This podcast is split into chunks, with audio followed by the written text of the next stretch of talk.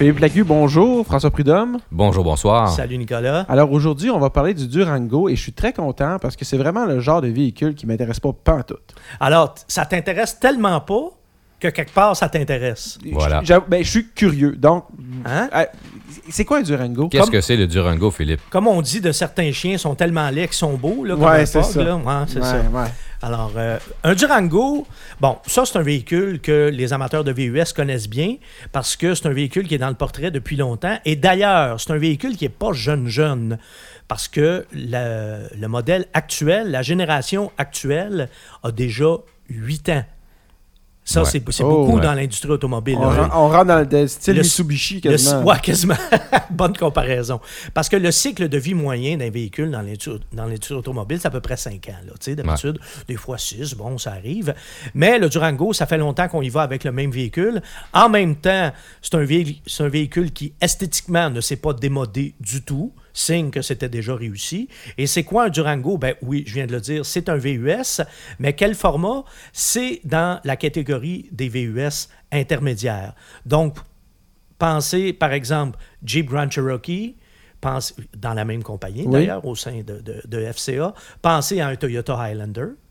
Pensez à un Nissan Murano, mais aussi un Pathfinder.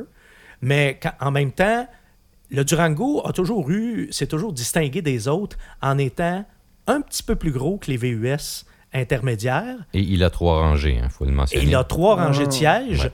Ça, ça a été... euh, Fait que c'est plus qu'un tireux de bateau puis de roulotte, là. Oui, puis ça a toujours été, d'ailleurs, euh, d'avoir trois rangées de sièges, ça a toujours été euh, une, de ses, euh, une de ses forces. L'autre chose, c'est que son format est- le place vraiment dans une catégorie à part parce qu'il est plus gros quand même que les VUS intermédiaires, mais il n'est pas aussi gros que les VUS pleine grandeur. Les VUS pleine grandeur, là, je parle de... Des escalades puis Ouais, puis... Les euh, immenses. les Oh, Suburban. GMC, euh, les euh, Tao, Chevrolet Tao et euh, GMC Yukon et Lincoln Ford, Ex- Ford. Expedition, bon, etc., etc. Alors, le Durango est vraiment un peu tout seul dans son créneau parce que si on le compare, au- on le compare au Jeep Grand Cherokee, dans la même famille, il y a quand même 30 cm de plus long qu'un Grand Cherokee. Donc, par son format, il est vraiment dans une catégorie à lui seul. Sauf que ce que François a essayé, et on ne l'a pas conduit, euh, Nicolas ne l'a pas conduit, moi non plus, alors on, va, on a bien bien hâte de t'entendre à ce sujet-là. Toi, tu as conduit une version assez spéciale Très spécial. du Durango. Parce Ouais. que le Durango, le, mo- le modèle de base, vous avez un V6 de 3,6 litres, le, le- le fameux Pentastar qu'on utilise à toutes les sauces chez Chrysler. Très bon moteur d'ailleurs. Et un cran plus haut, vous avez le fameux V8 MI que les gens qui sont familiers avec l'univers de Chrysler connaissent bien aussi, qu'on a autant chez Jeep que, que chez Dodge. Et toi, ce que tu as essayé, François, c'est un autre cran plus haut. Le Durango SRT. SRT. Alors, c'est quoi ça, un Durango SRT? C'est un Durango très, très, très sport. Musclé. Alors, un- Musclé, si ça peut cas. aller ensemble. Alors, c'est un gros véhicule, oui, parce mais que avec... ce que tu dis là, c'est un peu un oxymoron. là. on se demande si ça se rencontre les deux axes. là. Est-ce Ouais. que le sport rencontre le, gros VUS à quelque part? Ouais, mais ça, bon, les Allemands le font déjà. hein. Il y a des versions AMG pour euh, Oui. les VUS Mercedes, puis il y a des versions M pour euh, les VUS BMW. Bon, alors, euh, ça a fait école, de toute évidence. Les Américains l'ont fait aussi, tout comme il y a un Jeep euh, Grand Cherokee SRT également. Donc, un Durango SRT, c'est la version musclée Musclé, c'est pour, c'est pour les amateurs là, du bruit, des vibrations, puis de la puissance brute qu'on associe aux grosses cylindrées. Donc, c'est un muscle car Un déguisé en. VUS. Et là, c'est gros, c'est lourd, mais en même temps, c'est très puissant, c'est très bruyant. OK? C'est puissant C'est comment? brut. C'est puissant, euh, trop puissant. En, en chevaux? Euh, c'est puissant en chevaux, ah, des chevaux, 475 chevaux. euh, le couple à l'avenant à 470 livres-pieds. euh, beaucoup de puissance, mais. On n'est pas, loin de 500, 500 chevaux avec un c'est ça. VUS. Sauf qu'il y a seulement 4 roues qui, cou- qui- qui touchent à terre. On aurait besoin de 8 roues qui touchent à terre. Ça prend une troisième rangée de Quand roues. on a pris de la vitesse puis qu'on veut freiner, c'est pas que les freins sont pas assez puissants. Les freins sont très puissants, mais les pneus ils disent Qu'est-ce qu'on va faire? Qu'est-ce qu'on va faire? On est juste quatre. On, faudrait qu'on soit 8 pour freiner ça. Il n'y a pas des kits de chenilles qu'on peut acheter ah, C'est beaucoup, c'est une grosse masse. Alors, c'est sûr qu'au niveau de la puissance, on faut l'utiliser judicieusement. Euh, on ne peut pas peser sur euh, la pédale de n'importe où, n'importe quand. Il faut privilégier la ligne droite. Euh, puis il faut éviter de s'énerver dans les courbes. Bon, c'était ma prochaine question. Ça se comporte comment dans un virage? Ça se conduit comme un camion. Un Durango, ça se conduit une conduite de camion ou un peu type camion pick-up comme conduite. Euh, donc, c'est sûr qu'on ne peut pas faire de folie avec ça. Pourtant, hein, carrosserie monocoque, bon. Euh, oui, mais c'est la masse du véhicule qu'on on ne peut pas. Euh, Centre de gravité qui est haut aussi. Oui. Là, tu amènes un point important. À un moment donné, on ne peut pas non plus défier les lois de la voilà, physique. Exactement, bien dit. Et, et, c'était un peu ça qu'on sent. C'est amusant, mais on se lasse un peu parce que c'est quand même très bruyant. On parle d'échappements qui sont ça gronde. Qui, nous, nous, font entendre là, toutes les 6,4 litres là, du V8. Là, on les entend bien. Puis tu entends chacun des 475 ah, chevaux. Tous, tous, Mais À, la, à, la défense du désagrément sonore auquel tu fais référence, par exemple, il peut tirer le gros bateau du gars qui en a un très gros. Ah ben voilà, on parle quand même d'un véhicule qui a une capacité de remorquage de 3746 kilos. Là. Ça, ça fait ça, ça, peut être un outil de travail. Là. on peut sortir beaucoup de choses de l'eau avec ça. Là. Moi, je vous écoute, puis je trouve en même temps, moi, ce genre de véhicule-là, je suis obligé de le dire, je trouve ça totalement absurde.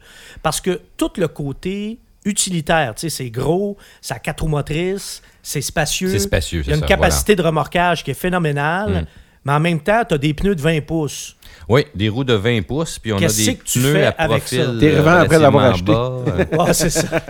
Donc, c'est euh, c'est quelque chose qu'on. Il faut se poser la question si, au-delà de l'attrait, on va vivre tous les jours aussi avec le véhicule. Donc, je pense que c'est un véhicule qui s'adresse à un petit nombre de, personnes. On se cachera pas, c'est un statement aussi pour bien des gens. Ouais, c'est un statement pour des gens qui achètent ça, effectivement.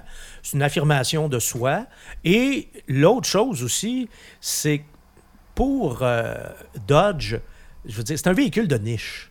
Puis tu sais, Dodge, là, il hein, faut, connaître les fans des produits Chrysler euh, que, dans, entre nous autres, là, entre, entre de char, entre guillemets, si vous me permettez. Les Mopar. Les Mopar. Hein? Mm-hmm. Les gars de Mopar, là, on s'entend que Dodge, là, pour eux autres, c'est une marque qui est sacrée. Et Dodge rime avec puissance. Entre autres, entre autres, mais, et même beaucoup, là, principalement à cause de la grande époque des muscle cars. Ben ouais. Hein, Chrysler, là-dessus, a fait son fonds de commerce avec ça. Là. Et, il roule encore mais sur on ce vient, fonds on de vient, commerce Mais c'est ça qu'on présente avec le SRT. C'est le côté muscle car. Mais au-delà de ça, il faut quand même mentionner qu'on a un véhicule qui est confortable. On est bien assis dans le Durango. Euh, on a de la place. Euh, c'est facile à opérer, toutes les commandes, tout ça. Le système d'infodivertissement, ça fonctionne bien. le système de son, ça, sonne bien. Hein. On va écouter la musique, ça sonne bien. Venant d'un spécialiste du son, euh, je prends acte. Donc, c'est un véhicule qui est quand même agréable. Il y a beaucoup de côtés agréables. Euh, mais, mais quand on entend ces bruits d'échappement si prononcés, ça vient c'est quelque chose qui rentre un peu en contradiction avec en même temps, la, vocation. Ça, c'est peut-être aussi la preuve qu'on n'est pas la clientèle cible. Parce que, tu sais, celui qui achète un Harley Davidson, il veut l'entendre. Il veut savoir, ouais. Et même chose, celui qui achète un, un SRT, il veut l'entendre. Une version SRT, ben d'un Jeep ou d'un Dodge, d'un camion Dodge, il veut entendre ça. Mais je dois, moi, moi je ne peux, je peux pas m'empêcher de penser qu'avec la venue des véhicules hybrides et électriques, on sent que c'est la fin des dinosaures pour les V8. Hein. Tu m'enlèves les, mots de la bouche. Moi, j'allais dire, ça, ça, fait partie de la catégorie des derniers dinosaures. Exactement. C'est le début de la fin d'une époque, je crois. Et fin d'une époque qui est quand même euh, compréhensible. Euh, parce que tu nous as dit la consommation tantôt, puis on s'est tout étouffé. Euh, ah, ben là, la consommation. C'est stratosphérique, là. Ben, euh, OK. Donc, V8, 6,4 litres, 475 chevaux et un, véhicule qui est très lourd. Ça nous a donné un, test là, à 18, un essai à 18,9 litres au 100. Imagine si tu Donc, tires quelque chose avec en plus. Ça, c'est ça. Si on parle d'un véhicule qui n'avait pas à forcer, là, bon, c'est sûr qu'on. Peux-tu répéter ça? 18,9 litres. On Encore- l'arrondir à En- 19? encore une fois? Le- Non, mais c'est violent. là. Ben, l'or- L'ordinateur de bord était un petit peu plus optimiste. L'ordinateur de bord me disait 17,6, yeah, mais euh, quand on fait le calcul, il était vraiment trop optimiste. Donc, Bon, puis en plus, c'est une vieille technologie, là, tu sais. ben, c'est une des raisons de la consommation, je crois aussi. Oui, oui, oui.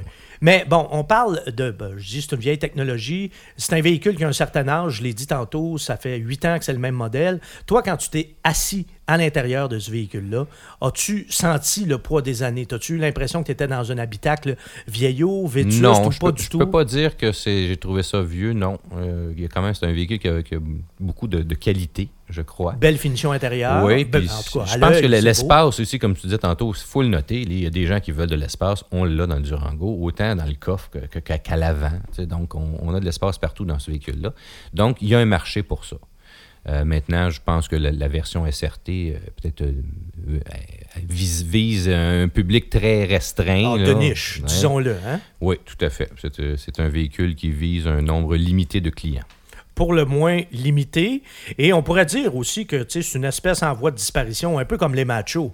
C'est Oui, un véhicule oui. qui est très macho. Oui, il, il va dans ce sens-là à 100% mais maintenant, on voit que, que- Mm. Mais- que les- la tendance du marché s'en va ailleurs. Les Jure. cylindrées diminuent. euh, donc, on, on- pas écolo la- Comme tu là. dis, c'est la fin des dinosaures. Ben, Non, mais c'est ça, c'est comme les machos. Je veux dire, euh, c'est- c'était drôle là, dans les années 70, mais là, ça jure avec l'époque. là. Ah oui. Et ce véhicule-là est en plein contraste, en pleine dissonance avec son époque. Ouais, il faut on le constate avec la consommation, avec le bruit, On pourrait- avec... euh, on pourrait ouais, parler de, de- pour citer Aznavour, on pourrait, on pourrait parler de plaisir démodé. Là. Ouais, je pense que oui. Ouais, mais à la limite, à la limite tu, prends, tu prends le même véhicule, tu mets un moteur électrique avec des batteries qui ont du bon sens pour avoir les mêmes performances, puis là, il est correct, il est dans son époque. C'est vraiment la motorisation et le carburant qui, ça. qui les Ouais. rend vieux. là. Motorisation et surtout consommation. Ah, ben oui, ben Oui, là, oui, ben oui, là. effectivement.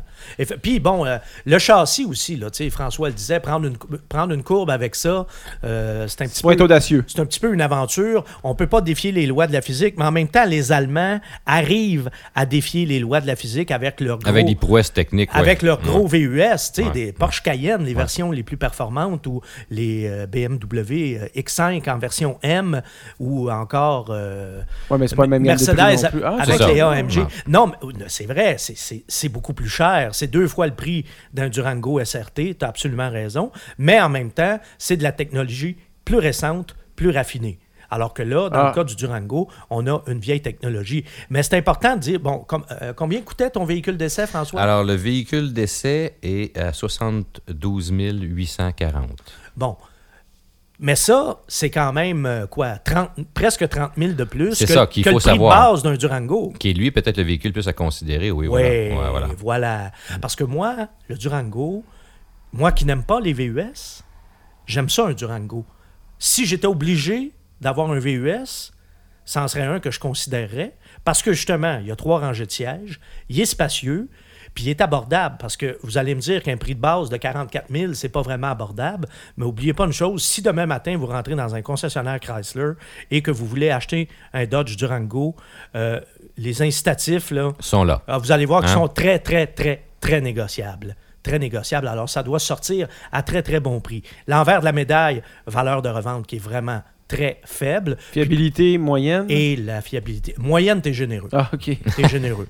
Tout ce que je regarde, là, tout, tout- tout ce qu'on a comme référence au chapitre de la fiabilité, que ce soit le Consumer Reports, que ce soit le Protégez-vous, euh, c'est vraiment pas très flatteur de ce côté-là. Ce sont euh, des véhicules qui, qui ont beaucoup de problèmes et qui s'usent vite. C'est ça le problème aussi. Tu sais, un Durango, tu, parlais de la présentation intérieure tantôt. C'est vrai que c'est beau à l'intérieur, mais des Durango qui ont quelques années, là, ça s'use très, très vite. Mais, ceci étant dit, le véhicule, quand même, pour dans l'optique où on y va, parce qu'on a un budget un peu limité, puis euh, on vise avant tout le court terme, ben, c'est pas un véhicule qui est inintéressant. ça, il faut Loin de là. Tout à fait. Mais la version SRT, disons-le, puis on va conclure avec ça, ça sert pas à grand-chose. Hein? Un véhicule de démonstration. Tirer un gros bateau. Ben oui, à la rigueur, parce que c'est à peu près tout ce qu'on peut faire d'utilitaire avec ça. Parce qu'avec les pneus de, de- De 20 pouces, il faut qu'on reste sur l'asphalte. les pneus d'auto de course, là, euh, allez surtout pas euh, allez surtout pas dans le bois avec ça, vous n'en sortirez pas. Alors, je pense que ça fait le tour euh, du Merci, Philippe. Dodge Durango SRT. Donc, on vous a parlé aujourd'hui du dernier des dinosaures. Salut. François, Nicolas, mesdames, messieurs, merci d'avoir été là et à la prochaine.